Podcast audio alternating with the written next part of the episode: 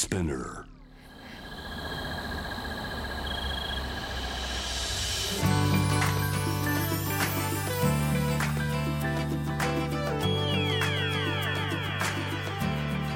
エネオス4 Hour Earth One by One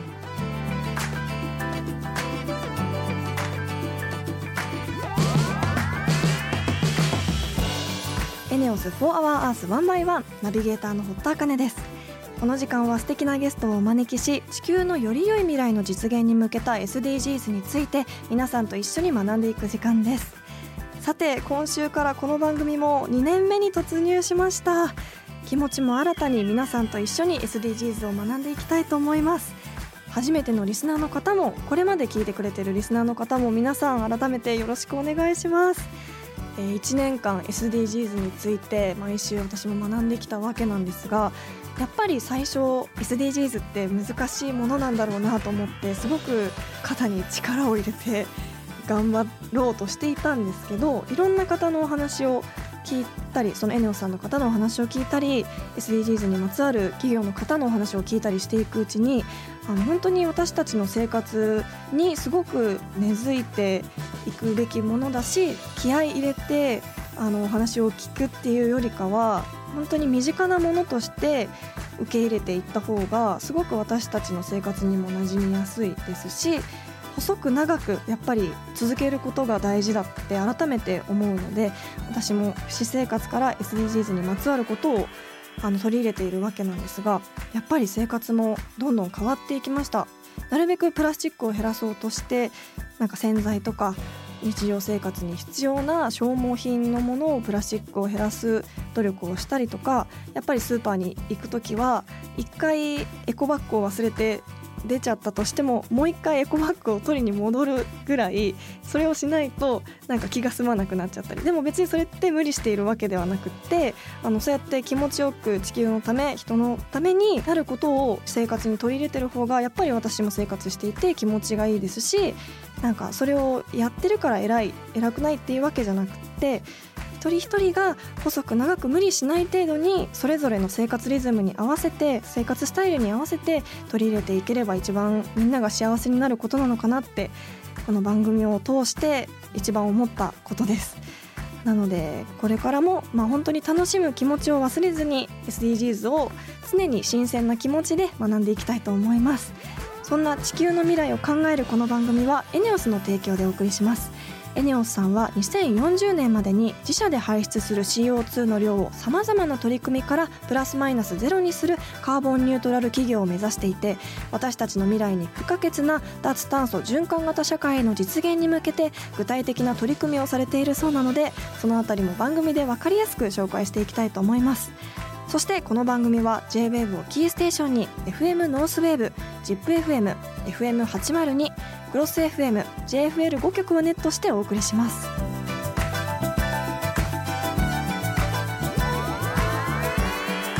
エネオス4 Hour Earth One by One This program is brought to you by エネオス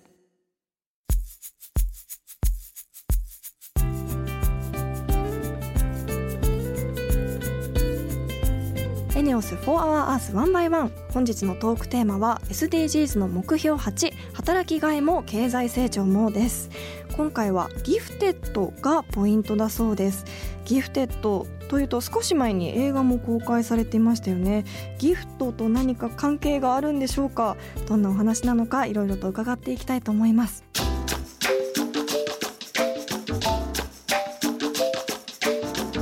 エネオス4 Hour Earth One by One.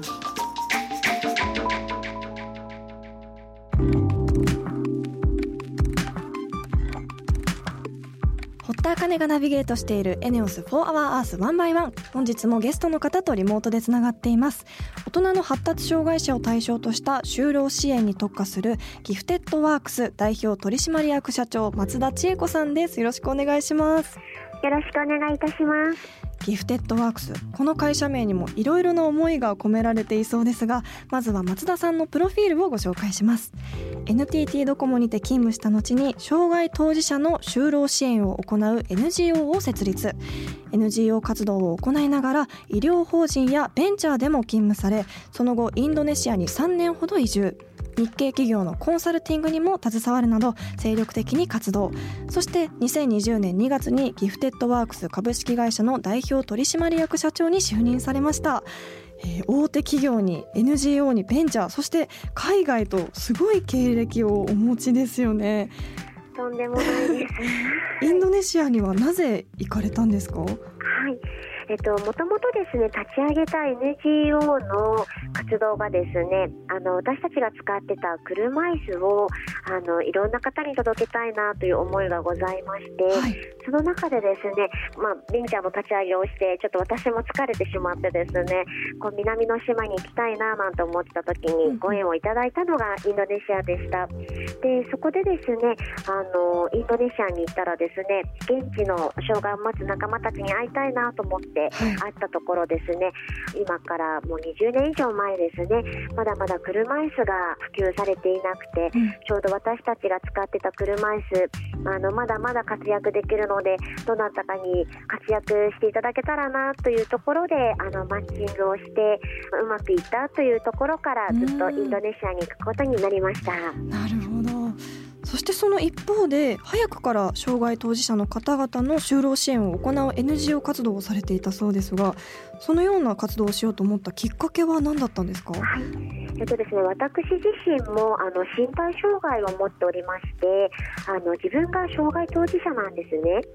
どこも退職してですねやりたいなと思った仕事が障害を持つ仲間たちのクオリティオブライフの向上をしたいというところで、はい、じゃあっていうところで、まあ、海外とつながるというところもそうなんですけれども、うん、あの仕事をするというところでやはりこうプログラミングであるとかライティングであるとか、はい、そういったものは私たち障害を持つ仲間たちがですね向いている人が多い職種ではないかというところからスタートしたのがきっかけでした。うんそして今では発達障害者特化型の就労支援サービスを行うギフテッドワークスの社長になられたということですがそのギフテッドワークスという社名にはどんな思いがあるんでしょうか？はい、うん、ギフテッドはですね贈り物のギフトが語源となっております、はい、はい、あの天から才能を授かった人という意味でですね、うん、障害というとこう社会的弱者とか助けなければいけない人というのが日本人はどうしても第一印象になるんですけれども、はい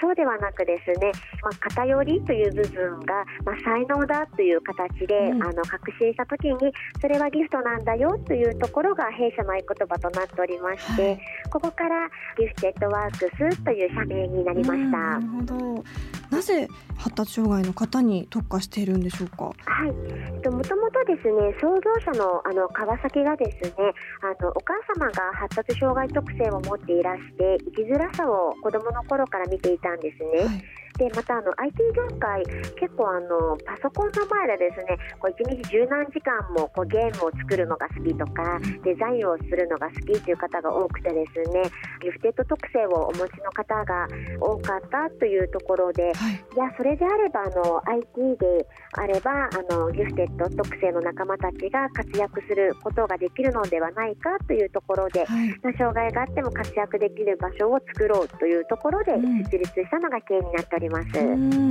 それぞれの個性が活かせる場所っていうのがすごく素敵ですよね。特にギフテッドワークスではどのような支援を行っているんでしょうか？はい、あのまずはプログラミングデザインに特化して技術を取得できる環境を用意しております。はいそれとともにですねあの技術取得をしてもこうなかなか一般の方と同じようなスピード感であったり人間関係に疲れてしまう方が多いので、はい、こうお互いが心理的安全性を持ちながら助け合って安心して開発ができる環境をということで、いろんな企業様からですねお仕事をいただいて技術取得だけではなく実際に得たスキルを使って仕事をするという、そういう場所を提供しております。ます。なるほど。心理的安全性ってすごく重要な言葉ですよね。働いていく上で。そうですね、そして最近プログラミングの授業も高まっているのかなと思うんですけど具体的にはどんな支援コースがあるんですか？はい。えっと、全部でですね今7つほどあるんですけれども、い、特に今力を入れているのがウェブシステムとブロックチェーン開発あとセキュリティですねあとあのプログラミングが途中でどうしてもこう難しかったとか辛かったという方もお見えになるので、うん、あのそういった方向けにですねソーシャルマーケティングのチームとあとはあのウェブデザインチームとということで開発からデザインあと運用ですねあとはこの世の中の人に知っていただけるというところでソーシャルマーケティングというような形であのやっております。はい私も高校でプログラミングの授業があって結構やっぱり難しくって自分のものにできなかったんですけどだからできる人すごくかっこいいなと思うんですけどその中からこうギフテッドワークスの方はどんなお仕事をしたり活躍されていたりするんですか？はい。実際にはですね教育系のシステムで海外のあのブロックチェーンのシステムを構築したりとか一般の企業さんのホームページを作らさせていただいたりあのそういったお仕事をやらさせていただいております。こういう会社に入ったとかそういう実例ってあったりするんですか？そうですねあのヤフーさんであるとか、えー、NTT 西日本さんであるとか、まあ、そういったあの大きい会社さんからですねスタートアップをやっていらっしゃる企業さんに就職された方がお見えになります。あなるほどそれでは最後に松田さんの今後の目標について教えていただけますか？はい今後はですね地方で眠る隠れた才能を持つクリエイターを1000人発掘することとですね、はい、あとあのいろんなところとコラボをしていくということを力を入れておりまして、うん、あの現在もですね SDGs 日本一の高校に通うあの佐野流星さんという子がですね設立したウィルフィーというあの SDGs の項目12番をあの主にした団体があるんですけれども、はい、そちらとですねスイーツを作ってそれを使って PR をするというところだったりフードロス問題についても、あのソーシャルマーケティングチームがですねあの発信をしていくというようなそんなこともやっておりますので、うん、こう開発だけではなくてですねもう地方にはいろんな方が眠られていらっしゃるのでどんどん発掘していい感じの社会をこれから作っていきたいと考えております。うん。本当にこう一人一人に与えられたギフトをお互いが認め合ってそれぞれが生きやすい社会楽しめる社会にしていけたらいいですよね。そうですね。はい、ありがとうございます。はい、お話ししていて改めて思いました。素敵なお話ありがとうございましたどうもありがとうございました本日のゲストはギフテッドワークス株式会社代表取締役社長松田千恵子さんでした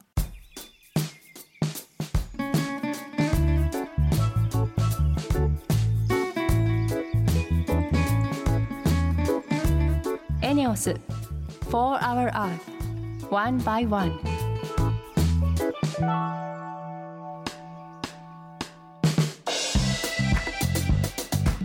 堀田茜がナビゲートするエネオス4 Hour Earth 1 by 1おかげさまで放送開始から1年が経ちました。そしてこれを機に今週から堀田茜のエネオス SDGs 推進部がなんとパワーアップします。コーナー名も新たにエネオス SDGs ステーションとしてリニューアルします。わあ嬉しいです。あのそうですね。SDGs 推進部としていろんな部員の方に来ていただいたんですがもう本当にたくさんのお話を聞けて私も SDGs がすごくこう知識が深まったので SDGs ステーションとしてよりパワーアップしていきたいなと思っています。この1年エネオス SDGs 推進部ではエネオスさんが将来の脱炭素循環型社会を見据えどのような取り組みを進めているのかまた社会貢献活動についてエネオスさんの社員の方々をはじめいろいろなお話を伺ってきました。あの本当にどのお話もすごく面白かったんですが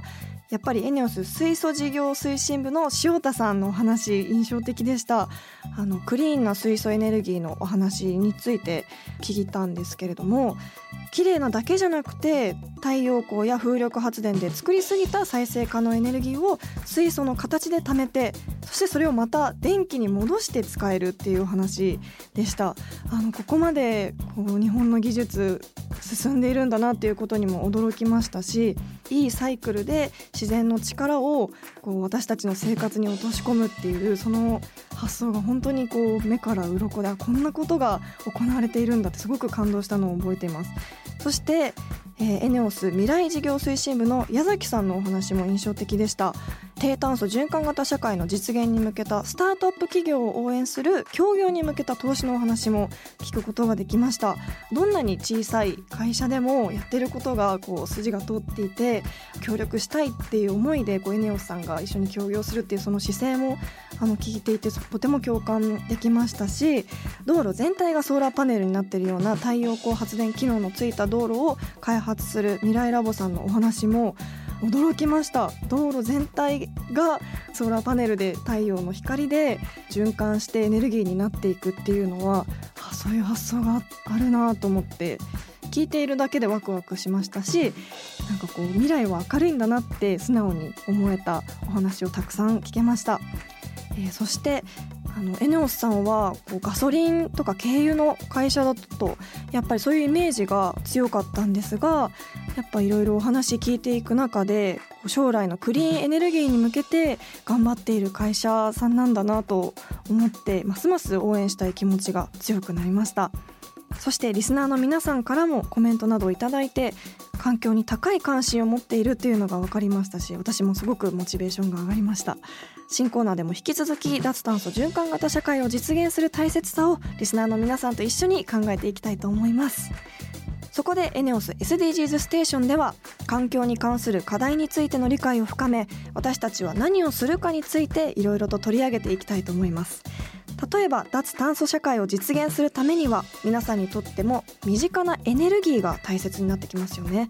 太陽光や風力発電などの再生可能エネルギーや水素エネルギー。これらのクリーンエネルギーはよく耳にするし CO2 の排出を抑えるということは分かっていても具体的に自分の生活にどう関わってくるかというとまだまだピンとこないことも多いと思います。こうした疑問にお答えするべく新しいコーナーでは環境に関する一つのテーマについて一月にわたって深掘りしより分かりやすく皆さんと一緒に学んでいきたいと思います。具体的にどんなことをやるのかをお伝えすると1週目はその月に扱うテーマに関して専門家の方を招き何が課題なのか何が大切なのかをクイズ形式で学んでいきたいと思います。クイズにちゃんと答えられるか心配ですが1年間 SDGs を学んできたのでちゃんと答えられるように私も皆さんと一緒に頑張ります。そして2週目は1週目で学んだ課題についての取り組みや解決策について学びます。エネオスさんの社員の方やその関係者の方をお招きしてエネオスさんの取り組み状況やなぜこの取り組みが必要なのか分かりやすく教えてもらいます。これまでも毎回驚くお話ばっかりだったのでどんなお話が聞けるのか今から楽しみです。そして3週目では学生の方にもご協力いただきます。学生の皆さんがレポーターとなってその月のテーマに関してエネオスさんの取り組みを現地に出向いてレポートしたりエネオスの社員の方にインタビューなどしていただきます。学生レポーターの皆さんと私のやり取りをぜひ楽しみにしていてください。そして最後の週ではリスナーの皆さんが主役です。皆さんから SDGs のことエネルギーのことエネオスのことなどその月のテーマにまつわる疑問や質問を幅広く募集します。もしかしたらリスナーの皆さんと電話をつないで皆さんが具体的に取り組んでいることを報告してもらうなんてこともあるかもしれません。しかもメールを紹介されたリスナーの方には番組オリジナルステッカーをプレゼントするかもしれません。なので皆さんぜひたくさんのメールお待ちしています。そして気になる10月のテーマは SDGs とカーボンニュートラル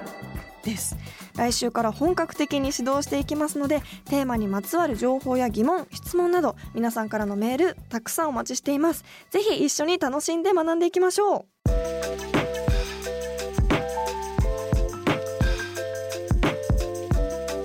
エネオス4 Hour Earth One by One.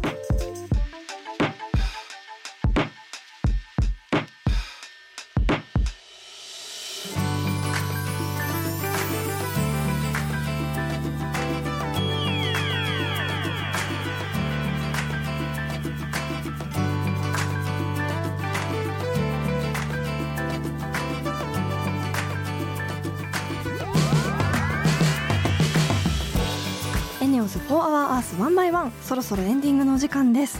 えー、今日はギフテッドワークス株式会社代表取締役の松田さんにお話を伺いました。ギフテッドという会社名の由来が天から才能を授かったという意味があるとおっしゃってたのがすごく印象的で素敵だなと思いました。あの障害も一つの才能そして個性として社会が受け入れていくことってすごく大切で当たり前のことだと思いますしあのアメリカではギフテッド教育が広がっているので日本でもそういったことが当たり前に考えられる社会にもっともっとなっていくといいなと思いました。来週のテーマは目標7エネルギーをみんなにそしてクリーンに。再来週のテーマは目標14海の豊かさを守ろうです。リスナーの皆さん聞きたいことがあればぜひメールしてください。エネオス SDGs ステーションへのメッセージも大歓迎です。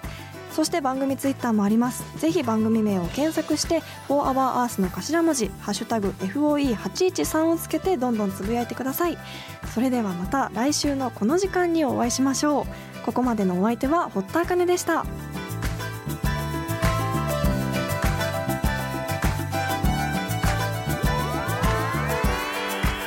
エネオス4 Hour Earth One by One This program was brought to you by エネオス